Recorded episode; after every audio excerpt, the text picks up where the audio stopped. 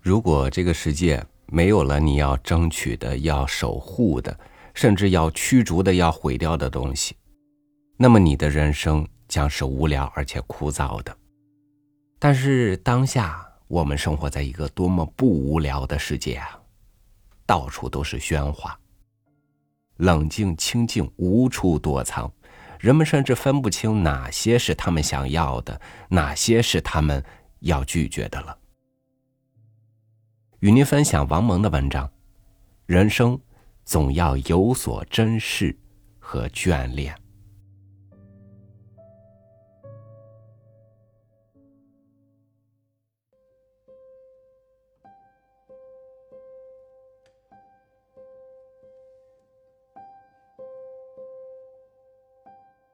人生一世，总有个追求，有个盼望。有个让自己珍视、让自己向往、让自己护卫、愿意为之活一遭，乃至愿意为之献身的东西，这就是价值了。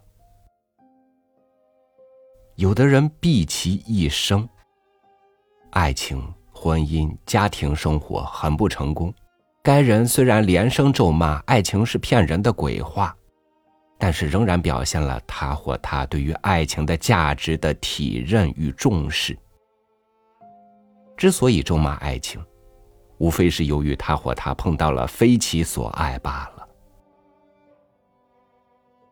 有的人一辈子献身某种事业，特别是为全民族、为国为民、为人类求解放、求幸福的事业，他们的一生也是充实的。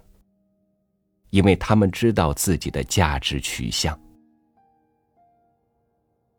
有了目标，有了准绳，有了意义，价值上确定而且充实的人，他们的一生也会是方向确定与内容充实的。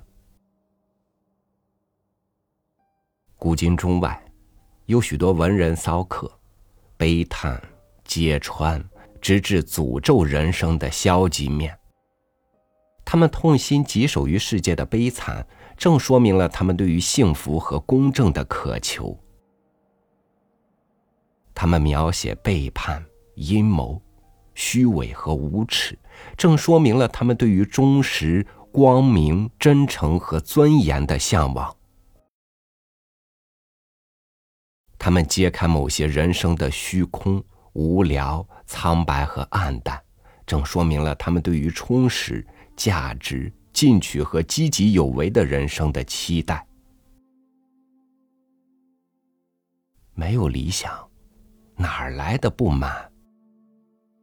没有追求，哪儿来的失望？没有爱的幻想，哪儿来的伤感怨怼？没有对于友谊和心灵沟通的渴求，哪来的对于人情如纸的愤懑？说到底，正面的价值是不可回避的，嘲笑与否定一切是不可能的。月盈则亏，水满则溢。嘲笑否定的紧了，也就同时否定和嘲笑了嘲笑与否定本身。当然，许多价值观念也有可能成为偏执，成为主观的一厢情愿，成为排除异己的独断论，成为邪教，成为恐怖法西斯主义。尤其是不同的价值观会成为互相争斗的由头，例如宗教战争，例如进行自杀式袭击的恐怖分子。这样，在认清、在放弃一种伪价值的同时，价值真空、价值困惑、价值虚无的状况就会泛滥和肆虐了。最近在电视节目中，我看到三个十六岁上下的少年，为了满足哥们儿两三千块钱的需要，竟然毫不在意的杀死了一个出租汽车的女司机。他们公然的谈论他们的谋财害命的计划，像谈家常。我也一次又一次的在电视新闻中看到恶性刑事罪犯在被处极刑时的满不在乎的表情。可以想象，我们这个民族当中的某些人，哪怕是一小部分人，在经过了动荡、批判、斗争、转变再转变之后，上帝死了，理性死了，道德死了，科学死了，启蒙与现代性也死了，孔子、孟子死了。新左派、自由派、民主派、西化派、斯大林派、格瓦拉派、原教旨派、原红卫兵派也全部灵了。于是，在互相批判个不亦乐乎的同时，是人们的价值系统的全面的与不间断的崩塌，是价值真空与价值困惑使人变成非人的样子，不负责任，厚颜无耻。反文明、冷血、残酷、是非不分，为小利而犯大罪。我们可以有许多嘲讽，我们可以汲取许多经验，不轻言绝对的价值，更不能以一己的价值取向为天下法，并以之裁剪世界。我们也许更应该多重视一点日常生活中的和平、善良、健康、正直。我们也许可以使我们的价值观念中多一点人间性、世俗性，而不是必须有一个绝对的理念压倒一切庸俗的东西。但这仍然是一种珍视，一种爱惜，一种眷恋。一种向往，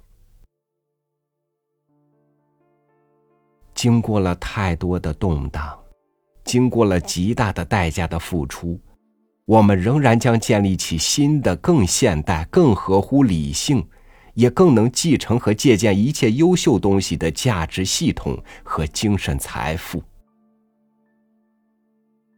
如果这些东西什么都没有，只有嘲笑。只有看透，只有谁也不信，那还怎么活下去呢？即使只是好死不如赖活着，不也还包含了一种对于生存的价值认定吗？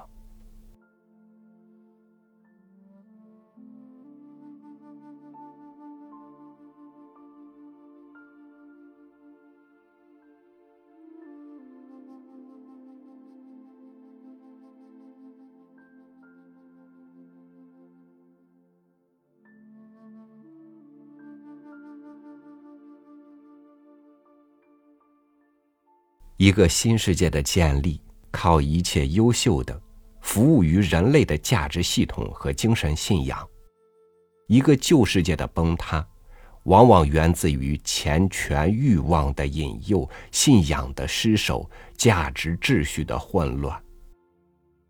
一个文明的延续，需要有精神上的指引、信仰上的支撑、价值系统上的坚守。同样。一场人生，也需要有你去珍视和眷恋的东西。感谢您收听我的分享，我是朝雨，祝您晚安，明天见。